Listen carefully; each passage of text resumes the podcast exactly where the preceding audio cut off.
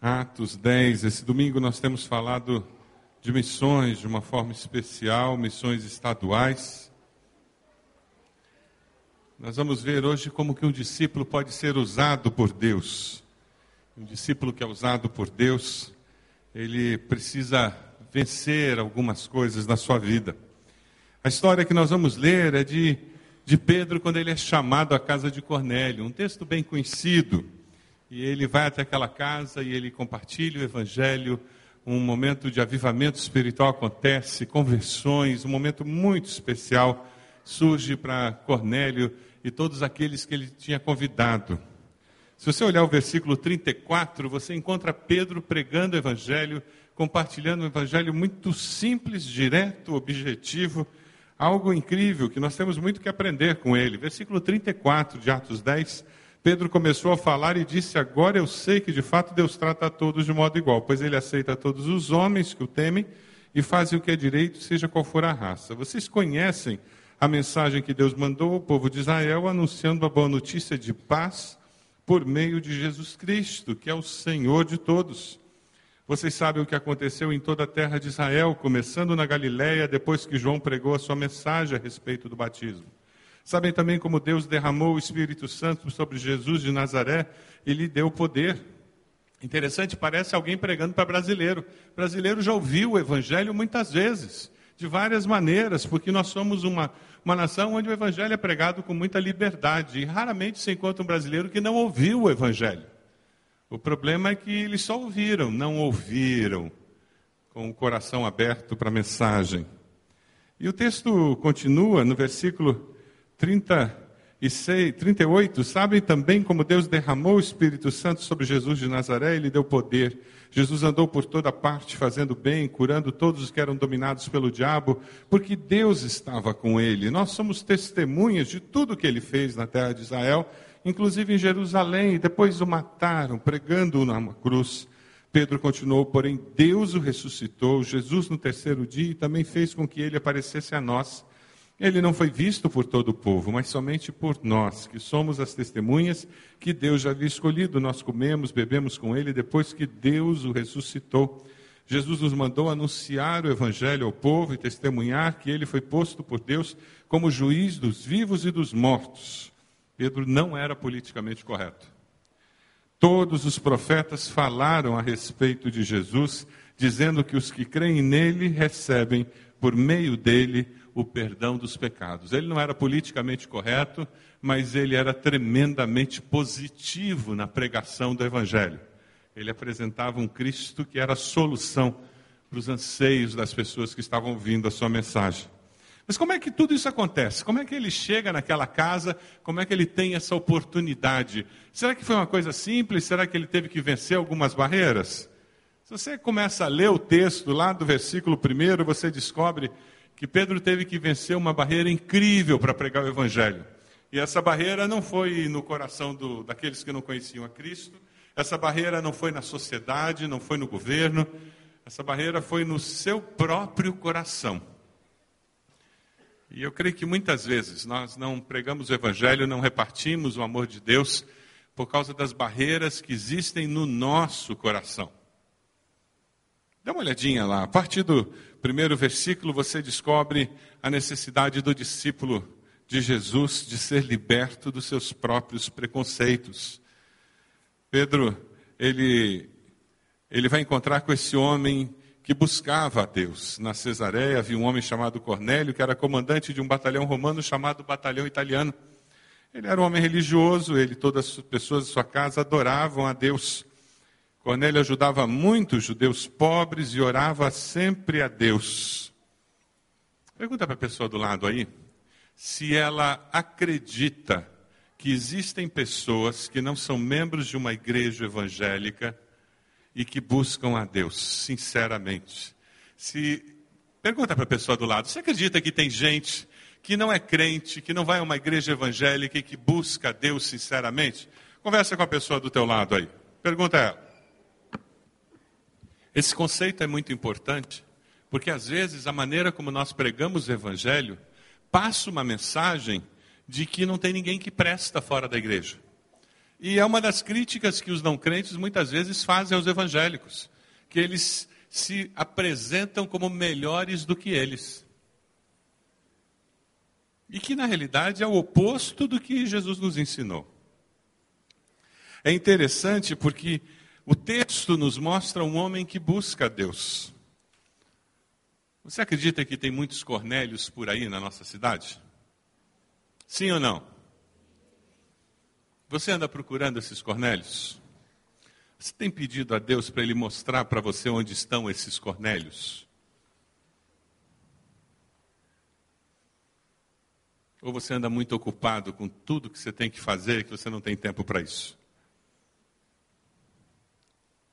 É interessante porque um dia ali pelas três da tarde, versículo 3, Cornélio teve uma visão, ele viu claramente um anjo de Deus que chegou perto dele e disse: Cornélio, ele ficou olhando para o anjo e com muito medo perguntou: O que é, Senhor? O anjo respondeu: Deus aceitou as suas orações e ajuda e a ajuda que você tem dado aos pobres e ele não esqueceu você.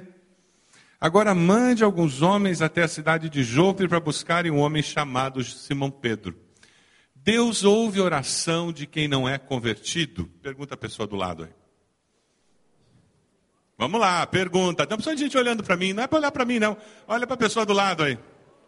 Deus ouve a oração de quem não é convertido? Deus ouve todas as orações. Deus não ouve a oração porque nós somos bonzinhos ou porque somos convertidos. Deus ouve as orações porque Deus é bom, porque Deus é misericordioso, porque Deus é amor. É por graça que Ele ouve as nossas orações. A Bíblia diz que Deus busca os verdadeiros adoradores. A Bíblia diz que o desejo do coração de Deus é que todos sejam salvos, não é verdade? Se o desejo do coração de Deus é que todos sejam salvos, o que, que ele faz? Ele está atento a todo mundo.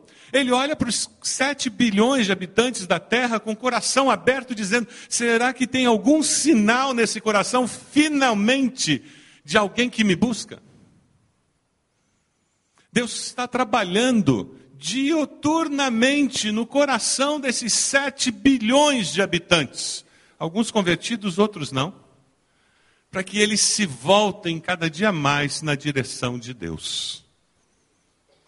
Esse é o anseio do coração de Deus. Relacionar-se significativamente, cada dia mais, com esses seres que Ele criou com tanto amor, a sua imagem e semelhança. E esse texto nos alerta para essa verdade. E esse texto também nos mostra que se eu pegar uma colher, porque eu estou com muita tosse, e eu colocar veneno naquela colher, achando que é xarope para acabar com a tosse, e tomar aquela colher de sopa, crente que aquilo é xarope para tosse, vai passar minha tosse? Para sempre. Vocês são espertos. O veneno não vira xarope para tosse porque eu sou sincero. Brasileiro tem esse mito que sinceridade é tudo. Não é verdade? Brasileiro tem esse mito. Não basta ser sincero. O objeto da minha fé é essencial para que essa fé se manifeste de uma forma sadia e produza os frutos necessários. Tenha as consequências necessárias, possíveis. Como Deus está presente, ouvindo as orações daqueles que o buscam, ele vai até Cornélio e diz: Cornélio, manda chamar Pedro. Tem uma coisa que você ainda não entendeu. Precisa de Jesus nisso. E é assim que Deus trabalha. É assim que Deus age. Ele se revela para as pessoas de uma forma existencial. Ele se revela através da natureza, ele se revela através das circunstâncias, ele se revela através das pessoas, ele se revela através de você, ele se revela através de tudo que acontece para que a pessoa possa buscá-lo e ele faz isso através da revelação plena, maior dele, que é Cristo Jesus, o seu Filho, a encarnação do próprio Deus. Esse texto é riquíssimo para nos ajudar a entender como nos relacionarmos com aqueles que ainda não encontraram Cristo Jesus, mas que de alguma forma, da sua maneira, estão buscando a Deus. E com respeito, carinho, e entendendo que quando nós nos aproximamos deles, nós somos o Pedro enviado por Deus para ajudá-los a encontrar o caminho mais excelente, que é Cristo Jesus. Jesus disse que Ele era o caminho, a verdade e a vida, e que ninguém vem ao Pai senão por mim. É por isso que nós temos que nos aproximar e falar, como Pedro falou, porque Deus está nos levando até eles. E Deus está usando circunstâncias, Deus está fazendo você mudar de um emprego para outro emprego, Deus faz você não conseguir vaga naquela matéria na faculdade, você tem que se matricular num outro horário que você não queria. Não é por acaso, Existe um propósito e Deus faz com que o vizinho mude e venha um outro vizinho morar do seu lado. Não é por acaso, existe um propósito e Deus faz com que alguém venha fazer plantão no seu horário, com que alguém venha trabalhar no consultório do lado do seu, vem com que alguém venha trabalhar na mesa do lado da sua. Não é por acaso. Ah, meus irmãos, a vida assume um outro sentido quando existe na nossa mente um senso de missão. Quando nós temos consciência de que existe um Deus soberano agindo, escrevendo a história das nossas vidas e a história daqueles que estão ao nosso redor. Quando nós lemos a história de Pedro e Cornélio, a soberania de Deus se manifesta e nós vemos um Deus que é soberano e amoroso e que vem ao nosso alcance, a nosso, a, a, vem atrás de nós buscando alcançar-nos com esse amor. Assim como Ele faz comigo e com você. Porque Deus é amor. Vamos continuar a leitura do texto? Versículo 7. Quando o anjo foi embora, Cornélio imediatamente chamou dois empregados, um soldado que estava a seu serviço e que era um homem religioso. Cornélio contou a eles tudo o que havia acontecido e mandou que fossem a Jope. Ele obedece imediatamente àquele anjo. E no dia seguinte, ao meio-dia, Pedro subiu ao terraço para orar. Enquanto isso, os homens vinham pelo caminho já perto de Jope. Pedro ficou com fome e quis comer alguma coisa. Deus soberano na história. Algo acontece na casa de Cornélio. Cornélio obedece àquela visão celestial, manda os homens irem na direção de Pedro e Deus já está trabalhando lá com Pedro porque ele sabe que aqueles homens chegarão e Pedro precisa estar preparado.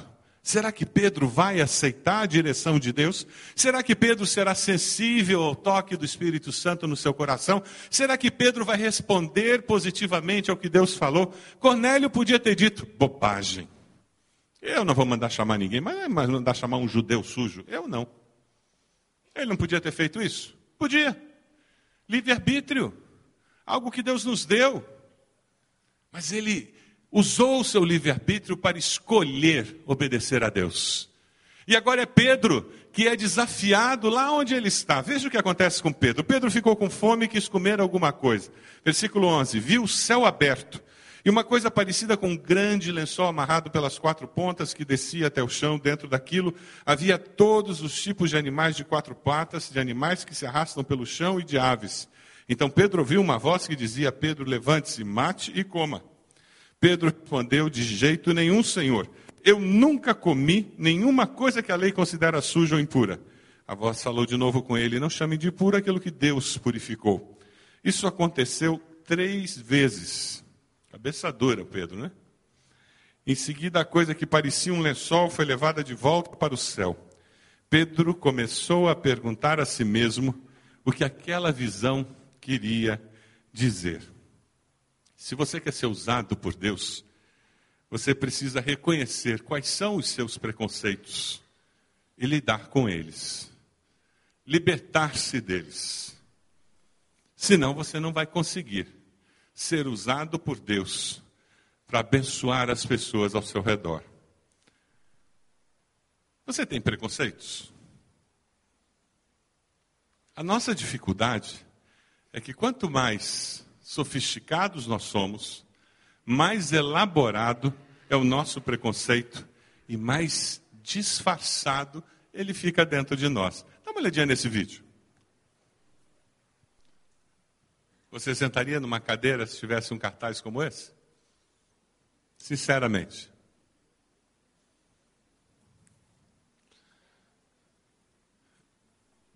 É interessante porque nós temos muitos preconceitos.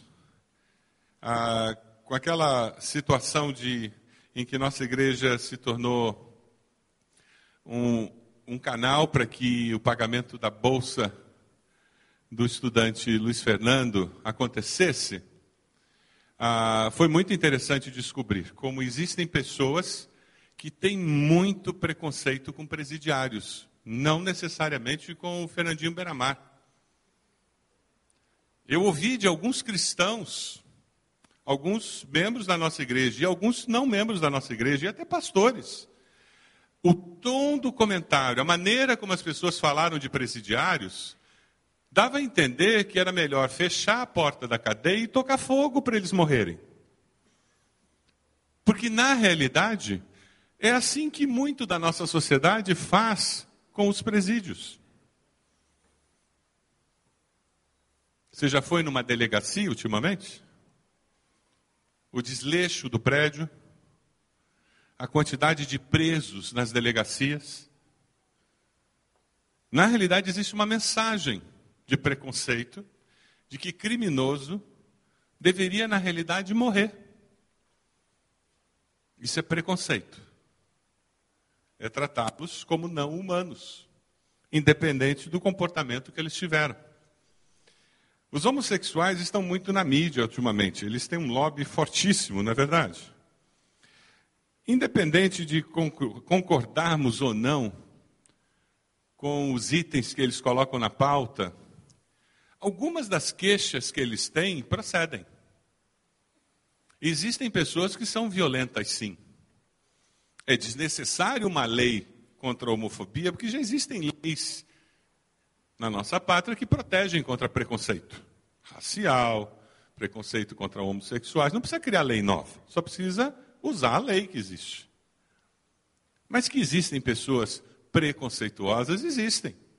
E alguns chegam a ser até violentos. Como é que você fala de um homossexual?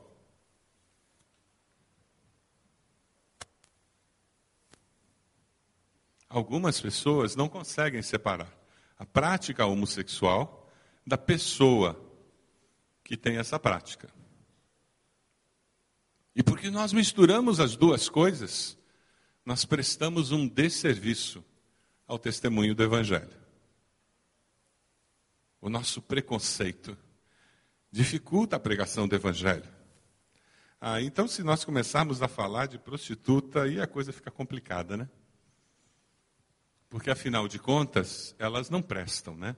Concordam comigo?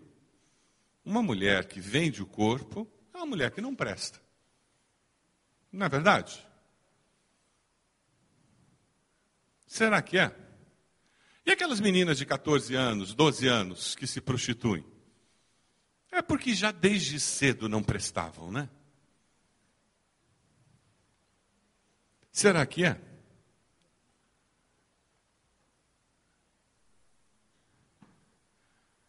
E é complicado quando a gente começa a pensar na possibilidade de nós recebermos no nosso meio pessoas assim. Imaginou ter do seu lado aí uma prostituta que começou a frequentar a igreja e que os maneirismos, as roupas, ainda não mudaram?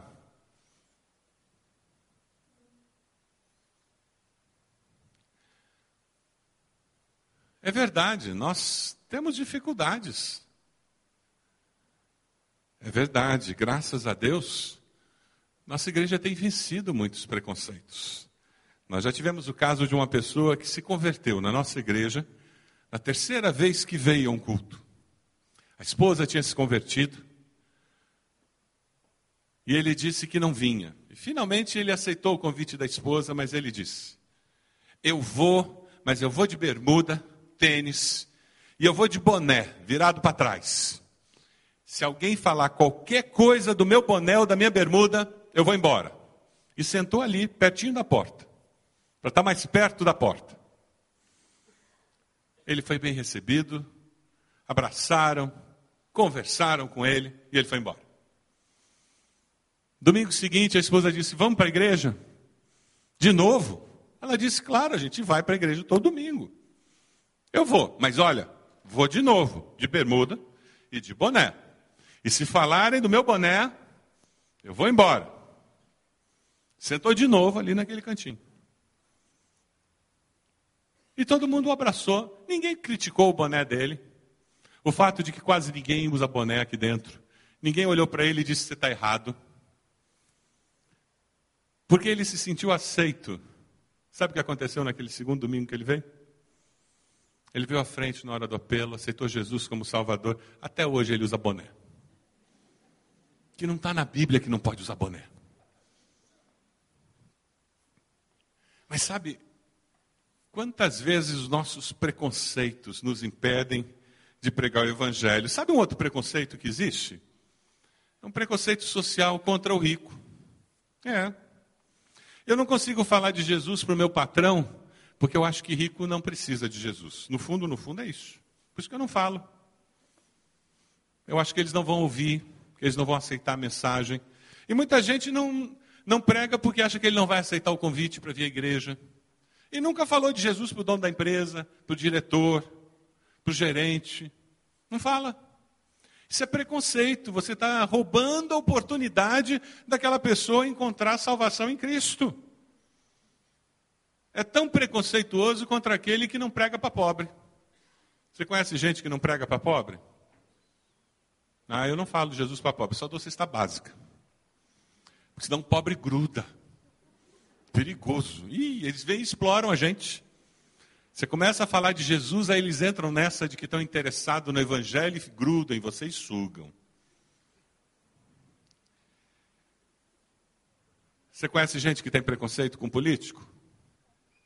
Eu conheço. Eu conheço membros dessa igreja que, quando a gente faz o culto de gratidão pelo aniversário de Curitiba, eles não vêm ao culto. É, vai ter uma opção de político no culto, não vou. Isso é preconceito com político. Coitadinhos, eles precisam ouvir o evangelho. Você acredita que tem político honesto? Fala a verdade.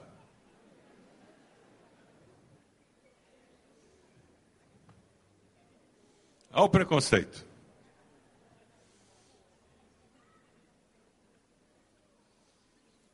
Toda vez que a gente faz generalização, isso alimenta preconceito. É que nem dizer que todo turco é desonesto. Já ouviu isso? Ih, fulano é turco, árabe. Boa coisa não é. Põe a mão na carteira. Tem preconceito religioso, tem preconceito racial. Pedro teve que lidar com preconceito religioso e racial naquele dia. Judeu não ia na casa de pagão. A hora que ele foi confrontado com Deus purificando até aqueles animais impuros, Deus disse para ele: Olha para a essência, não olha para a forma. Para com isso, rapaz. Você está num momento diferente da tua compreensão de como eu me relaciono com o ser humano. Graças a Deus, o versículo 17 existe e fala de um conceito importantíssimo. Vamos ler todos juntos o versículo 17? Pedro começou a perguntar a si mesmo o que aquela visão queria dizer. Tem um coração ensinável, é o melhor antídoto contra a fossilização na vida cristã. Ele era um líder da igreja, Ele tinha caminhado com Jesus. Ele tinha tudo para dizer: cheguei lá. Mas ele continuava crescendo na sua experiência com Deus, aprendendo em como servir a Deus. Ah, meus irmãos. Foi por isso que ele chegou na conclusão que ele chegou no versículo 34 e 35. Dê uma olhadinha. Por ter um coração ensinável, ele pôde chegar àquela conclusão. Agora eu sei que de fato Deus trata a todos de modo igual. Que descoberta! É essa descoberta que faz com que ele consiga entender que gentios podem se converter. O ministério de Paulo faz sentido quando ele se diz pregador para os gentios. Porque Deus aceita todos que o temem, seja qual for a sua raça. Se você quer experimentar realmente crescimento na vida cristã, você precisa ter um coração ensinável.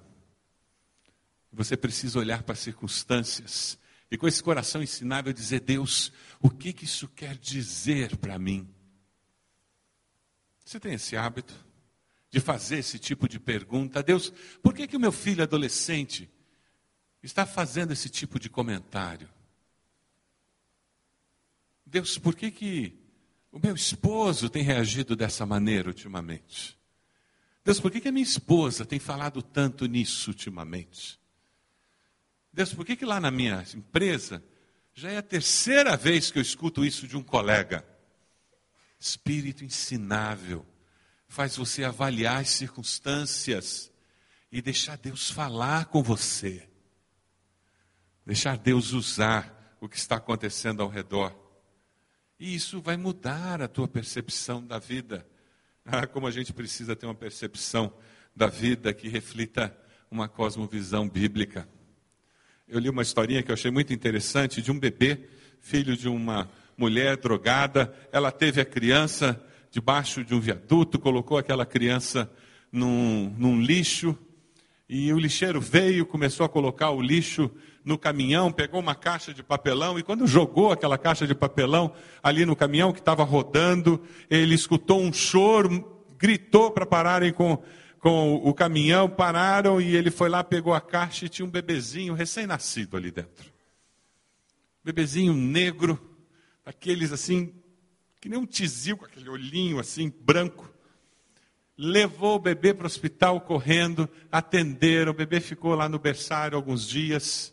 Uma enfermeira alemã daquele hospital se apaixonou pelo bebê ela conseguiu acertar os papéis com o juizado e ela adotou aquela criança. Ela tinha uma menina de cinco anos e adotou aquele bebê, levou para casa. Os anos se passaram, aquela criança cresce naquele lar, muito amada, e o relato que ela faz é de uma conversa que ela escuta daquele menino, agora de cinco anos, com a irmãzinha de dez. E a menininha de dez olha para aquele irmãozinho e diz: você gosta muito de mim? Ele diz: Gosto sim. E a irmãzinha olha para ele e diz: Você está vendo a sua mão em cima da minha? E ele disse: Estou, estou vendo a minha mão em cima da sua. E ela disse: Qual é a diferença entre as nossas mãos? Qual é a diferença?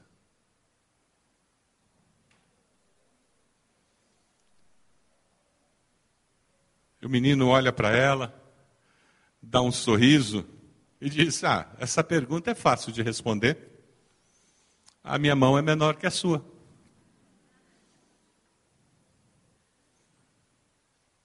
Qual foi a resposta que você imaginou?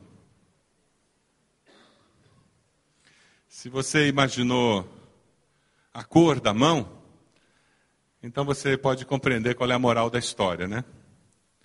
Os nossos preconceitos influenciam a nossa percepção da vida. Para ele, a irmã ser branca e ele ser preta era a coisa mais natural da vida. Por que, que ele ia olhar a mão dela e a mão dele e achar que tinha alguma coisa a ver com a cor da mão? Só podia ser o tamanho.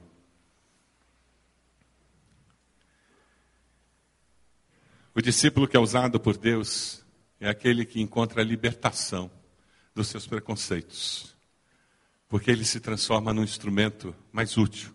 Aí ele consegue em presídio, ele consegue atender uma pessoa carente que vem na porta da sua casa e atendê-la como um ser humano, com amor.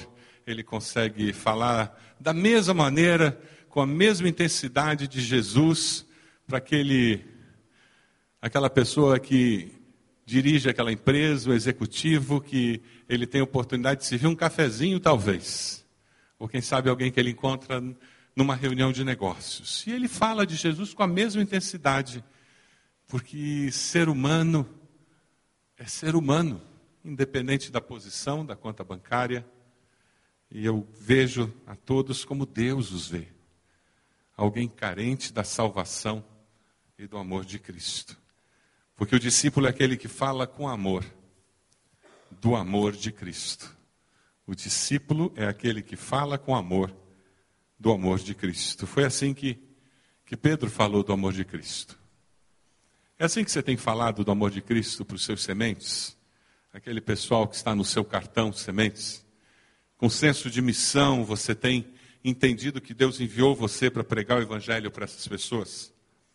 Enquanto conversava com Cornélio, Pedro entrou na casa, encontrou muita gente reunida ali. É interessante isso.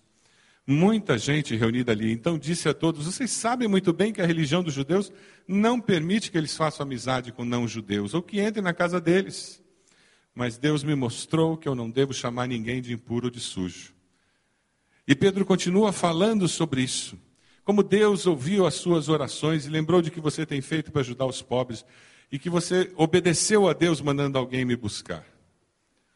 Versículo 34. Então Pedro começou a falar: Agora eu sei que de fato Deus trata a todos de modo igual é interessante porque no versículo 24, Cornélio se prepara para receber a Pedro. Esse Pedro que ouve a mensagem e faz a mesma coisa que Cornélio. Ele diz: Eu vou obedecer ao toque do Espírito, eu vou obedecer à direção de Deus, eu vou fazer aquilo que Deus está me dizendo para fazer. E quando Pedro chega na casa de Cornélio, ele se surpreende. Dá uma olhadinha no versículo 24. O que, que tem no versículo 24? Quando eles chegam à cidade de Cesareia, Cornélio, os parentes e amigos mais íntimos que ele tinha convidado, já estavam esperando Pedro. Cornélio ficou sozinho, ele fez uma célula na casa dele, reuniu todo mundo. Porque ele sabia que vinha a mensagem de Deus. Senso de missão. Senso de missão. Ah, essa consciência de que Deus é Senhor da história da minha vida. Você tem vivido com essa certeza? De que Deus é Senhor da história da sua vida? De que Deus está no controle? Se você tem vivido com essa certeza, diga amém. Se você não tem vivido com essa certeza, diga: Deus tenha misericórdia de mim. E hoje me dê essa convicção, para que eu consiga viver assim parentes, conhecidos, ele traz esse pessoal porque ele queria que eles ouvissem a mensagem. E porque ele faz isso, ele vê um mover de Deus acontecendo na casa dele. Você já imaginou que privilégio? Aquele parente que você já disse 500 vezes para você mesmo, porque foi o diabo quem soprou no seu ouvido. Não adianta convidar, ele não vem. Tem aquele parente que você fala isso?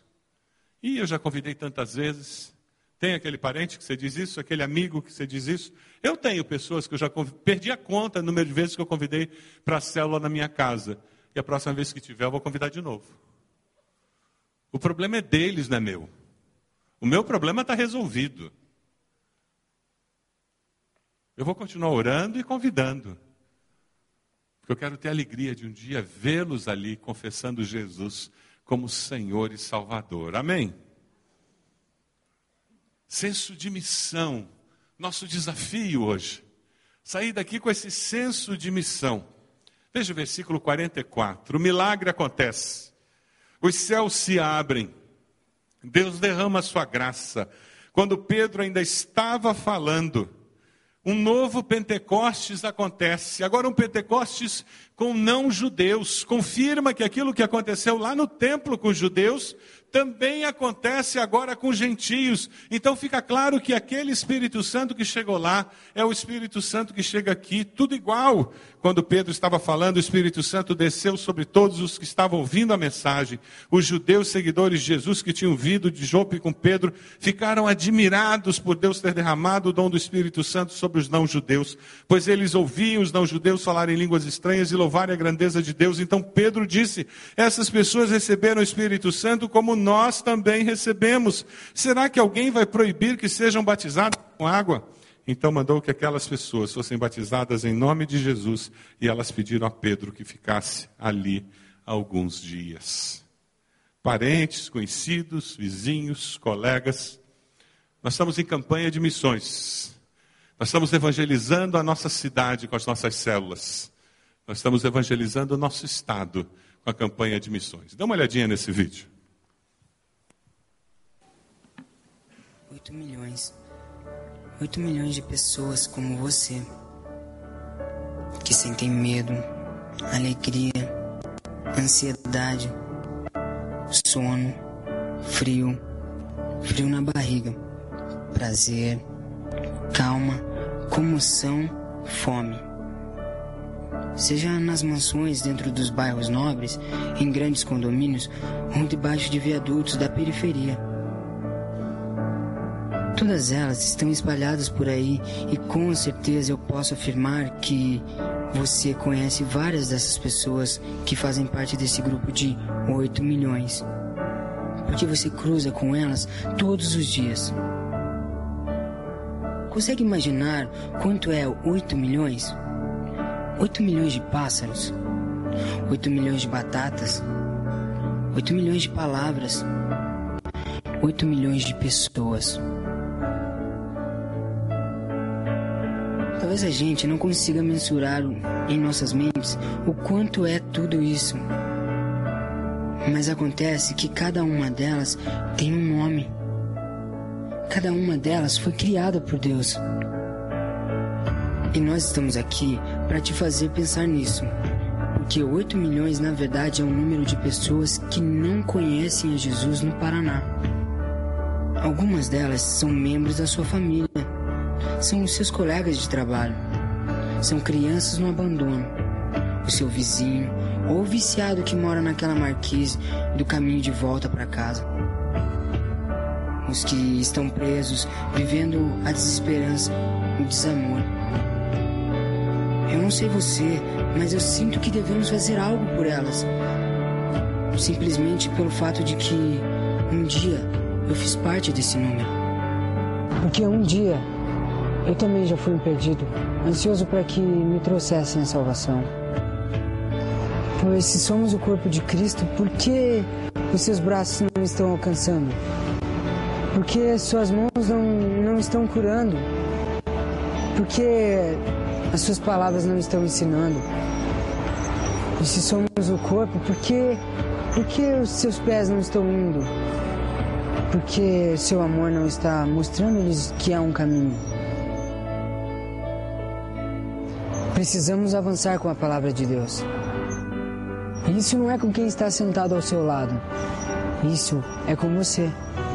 Deus está chamando você, porque perto de você existe alguém que precisa de Jesus. É por isso que te convocamos a participar da campanha de missões estaduais 2013. Queremos alcançar as crianças abandonadas, os drogados, ciganos encarcerados que estão aí, bem perto de você, através da abertura de novos trabalhos. E é por isso que a sua ajuda é tão essencial. Para este ano, nosso alvo é de 300 mil reais de oferta especial e 5 mil novos adotantes mantenedores. Entendemos que não há mais espaço para indiferença e negligência, com esses que estão esquecidos diante de nossos olhos. Ore para que Deus nos abençoe nessa campanha. Ore pelos perdidos que estão ao seu redor e invista em missões conosco. Seja um adotante. Sua contribuição e participação no reino de Deus fará toda a diferença para que 8 milhões de pessoas que não conhecem a Jesus em nosso estado possam ser alcançadas, uma a uma, para a glória do Senhor. Campanha de Missões Estaduais 2013 Perto de você existe alguém que precisa de Jesus.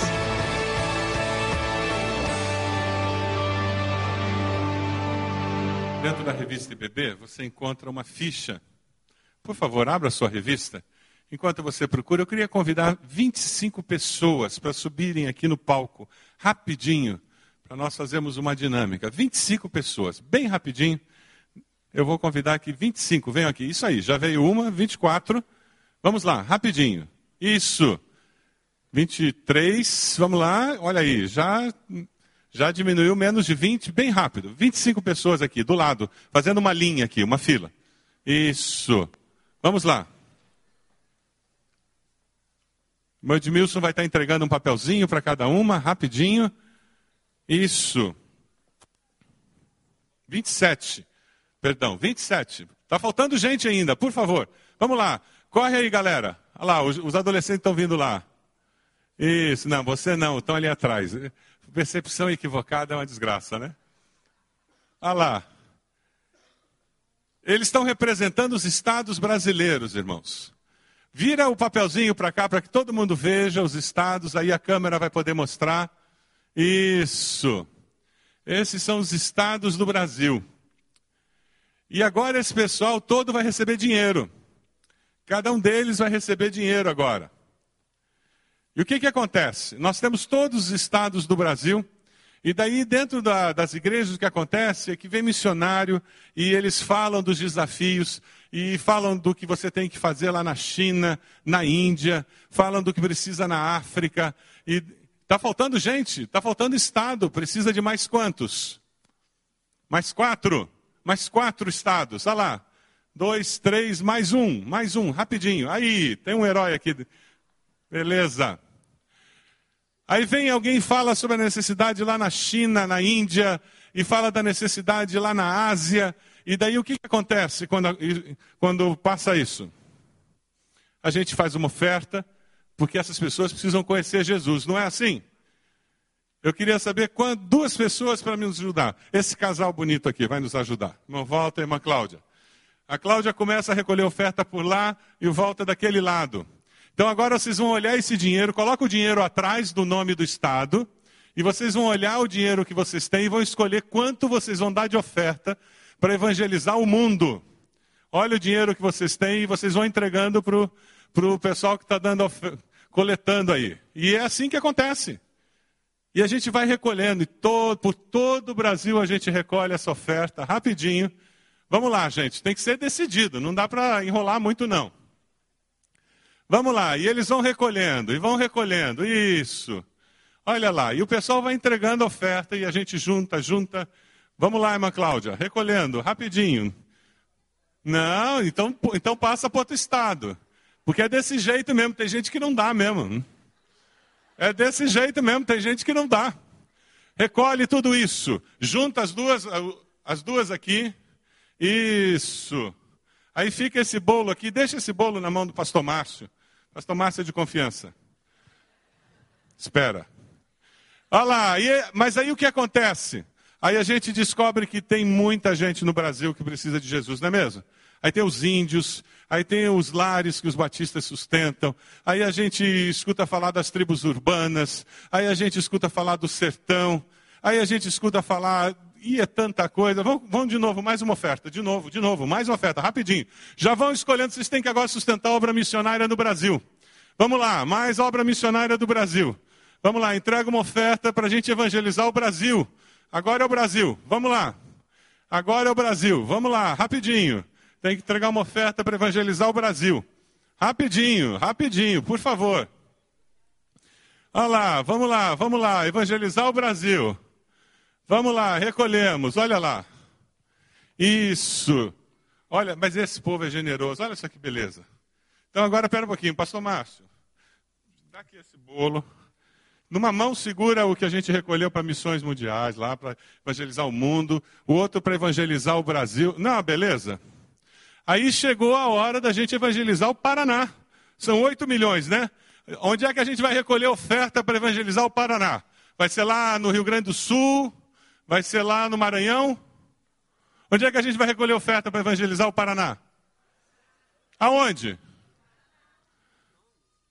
É lá no Paraná só? Não, é, é só lá no Paraná?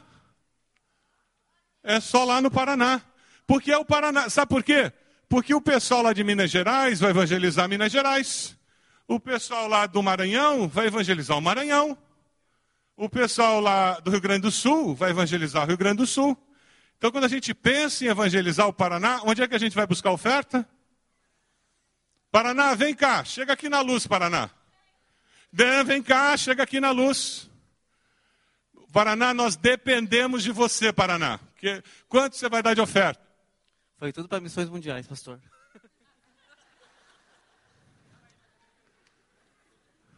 Irmãos, ontem nos jovens eu fiz essa dinâmica. Aconteceu a mesma coisa. E essa é a realidade que acontece. Essa é a, é a prática. A Convenção Batista Paranaense tem 260 adotantes para fazer obra missionária no Paraná. É impossível você evangelizar o Paraná com esse número de adotantes. São 38 mil batistas, 40 mil batistas, só 260 adotantes. É impossível evangelizar o Paraná desse jeito. Nós vamos ganhar o mundo para Cristo, vamos evangelizar os sertões e não vamos conseguir ganhar o Paraná. E o que acontece é isso. Muitos que amam missões contribuem para evangelizar a China, os confins da terra, contribuem para evangelizar o Brasil, mas quando chega para evangelizar o nosso estado, não tem mais recursos. Nós contamos com os paranaenses e com quem mora no Paraná para nós conseguirmos evangelizar o Paraná. Esse cartão de adotantes que você está recebendo, o nosso alvo são 5 mil adotantes. Nós precisamos de 300 mil até o final de julho para mantermos o trabalho que está sendo feito. E 5 mil adotantes para mudar a realidade missionária do Paraná a partir desse ano. E a ideia não é ter um cartão de adotantes por família. Não, não, não. A ideia é ter um cartão de adotantes por membro da família. A sua família tem quatro pessoas, você vai ter quatro cartões de adotantes, você vai receber quatro cartas missionárias, você vai orar por quatro missionários, quatro projetos. Ah, pastor, mas eu não tenho tanto dinheiro, não tem problema. Quanto no teu orçamento você pode entregar para missões? 50 reais? Está ótimo, divida por quatro. Ah, eu só tenho 40 reais, pastor. Divida por quatro. Dê 10 reais para cada projeto. Ah, pastor, eu não tenho dinheiro. Não tem problema, você vai adotar em oração. Você vai colocar lá, eu quero adotar, mas em oração nesse momento, porque nesse momento da minha vida eu não posso contribuir. Deus vai dar condições e daqui a pouco você vai estar contribuindo financeiramente. Eu tenho certeza disso. Mas você vai começar a adotar em oração.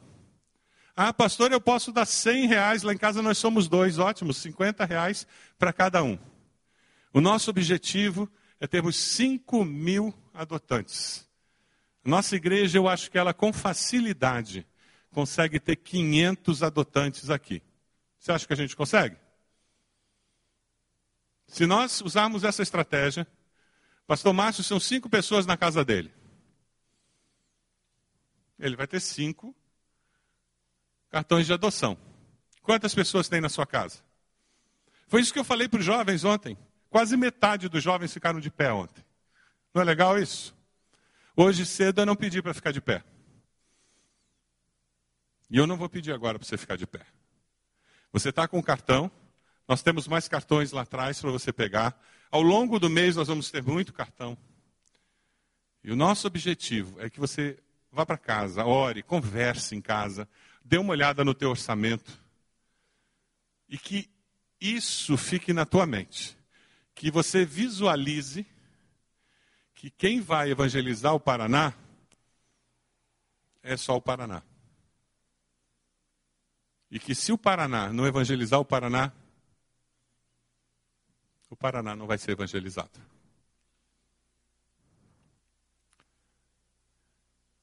Você pode abaixar sua cabeça?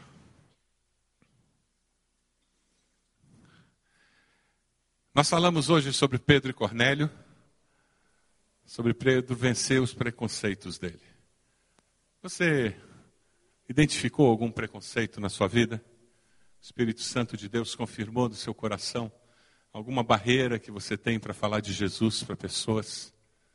Coloque isso diante de Deus e peça a Deus que Ele o liberte disso, que Ele dê vitória a você. Quem sabe a mensagem que Deus cravou no seu coração nesse dia foi a mensagem que você precisa viver com senso de missão, com a certeza de que Deus é Senhor da história, e que Deus está trabalhando nas circunstâncias, nos eventos, nas pessoas que chegam perto de você, porque Deus tem um propósito na sua vida, na vida de outras pessoas, Ele está trabalhando na história da sua vida construindo uma vontade que é boa, perfeita e agradável. E Ele quer que você viva com esse senso de missão. Para que, como Pedro, você possa chegar na vida de vários Cornélios com a mensagem de salvação. Você responde positivamente ao Senhor, dizendo: Eu aceito o desafio, Senhor. Eu quero. Eu quero ser Pedro na vida de alguém. É esse o seu desejo? Eu quero levar a mensagem de salvação. Quem sabe o desafio que Deus está colocando no seu coração é esse de adotar missionários. E você está saindo daqui já com a convicção: eu vou adotar.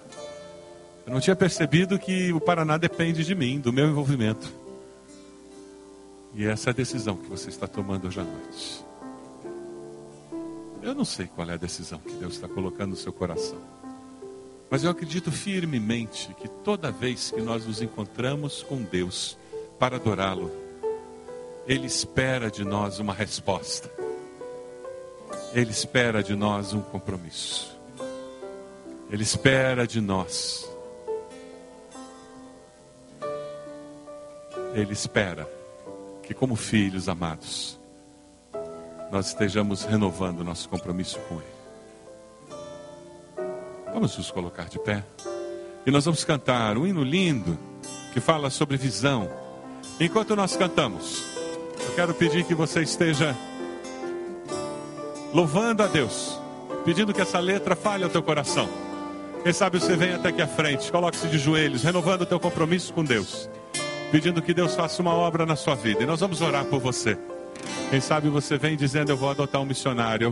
Eu assumo esse compromisso. Coloque-se de joelhos aqui. Enquanto nós cantamos, pode vir. Os pastores vão estar aqui, os conselheiros também, para abençoar a sua vida, renovando o seu compromisso com Deus, assumindo um compromisso de evangelizar, colocando a vida de um dos seus sementes que você vai convidar para sua célula essa semana. Vem aqui, coloque-se de joelhos enquanto nós cantamos.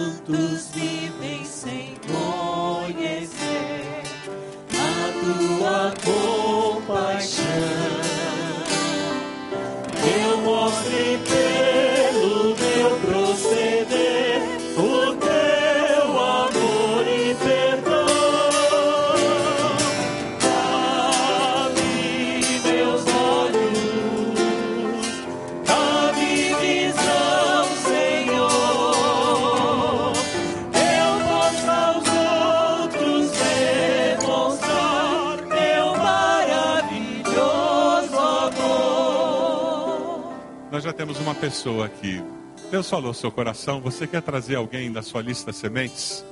Que você mais uma vez vai convidar essa semana? Vem até aqui, coloque-se de joelhos orando por essa pessoa. Quem sabe você gostaria de poder adotar e você está enxergando dificuldade financeira. Quem sabe você precisa orar por alguém especificamente, vem até aqui. Coloque-se de joelhos e nós vamos terminar esse culto orando por você. Enquanto nós cantamos, vem à frente, coloque-se de joelhos intercedendo.